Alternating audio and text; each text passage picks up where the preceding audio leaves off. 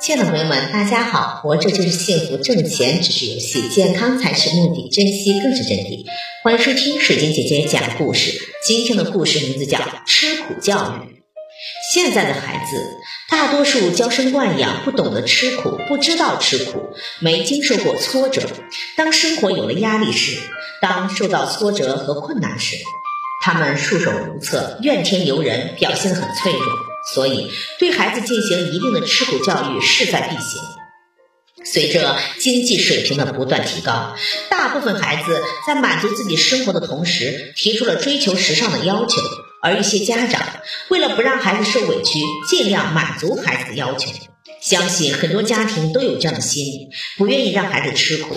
家长爱孩子的心情可以理解，不想让孩子受苦，但一定要把握分寸。让孩子适当的吃一些苦是一件好事，这是一种教育。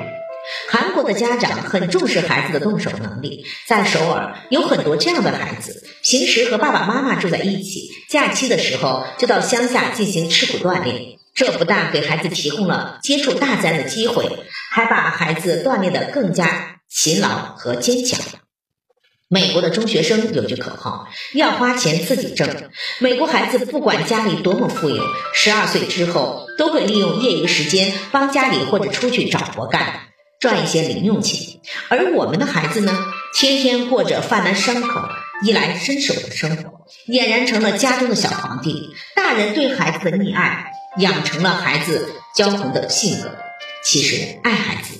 就要让孩子学会适应社会，让孩子受苦，让孩子经历风雨，从而明白生活并不是一帆风顺，有苦也有乐。人们常说，没有经历过饥饿的历史，便不知道一粒米的可贵；没有受过寒流的抽打，就不能孕育出抗争的细胞；没有受过苦，就不知道苦的滋味。对孩子进行吃苦教育，对孩子的成长有百利而无一害。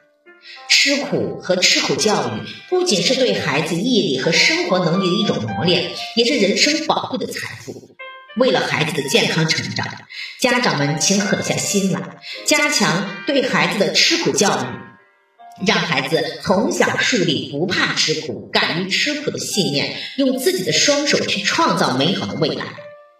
为人父母不能心太软，再富也要苦孩子。只有让孩子经受吃苦教育，自强自立，才能真正的健康成长。感谢收听，再见。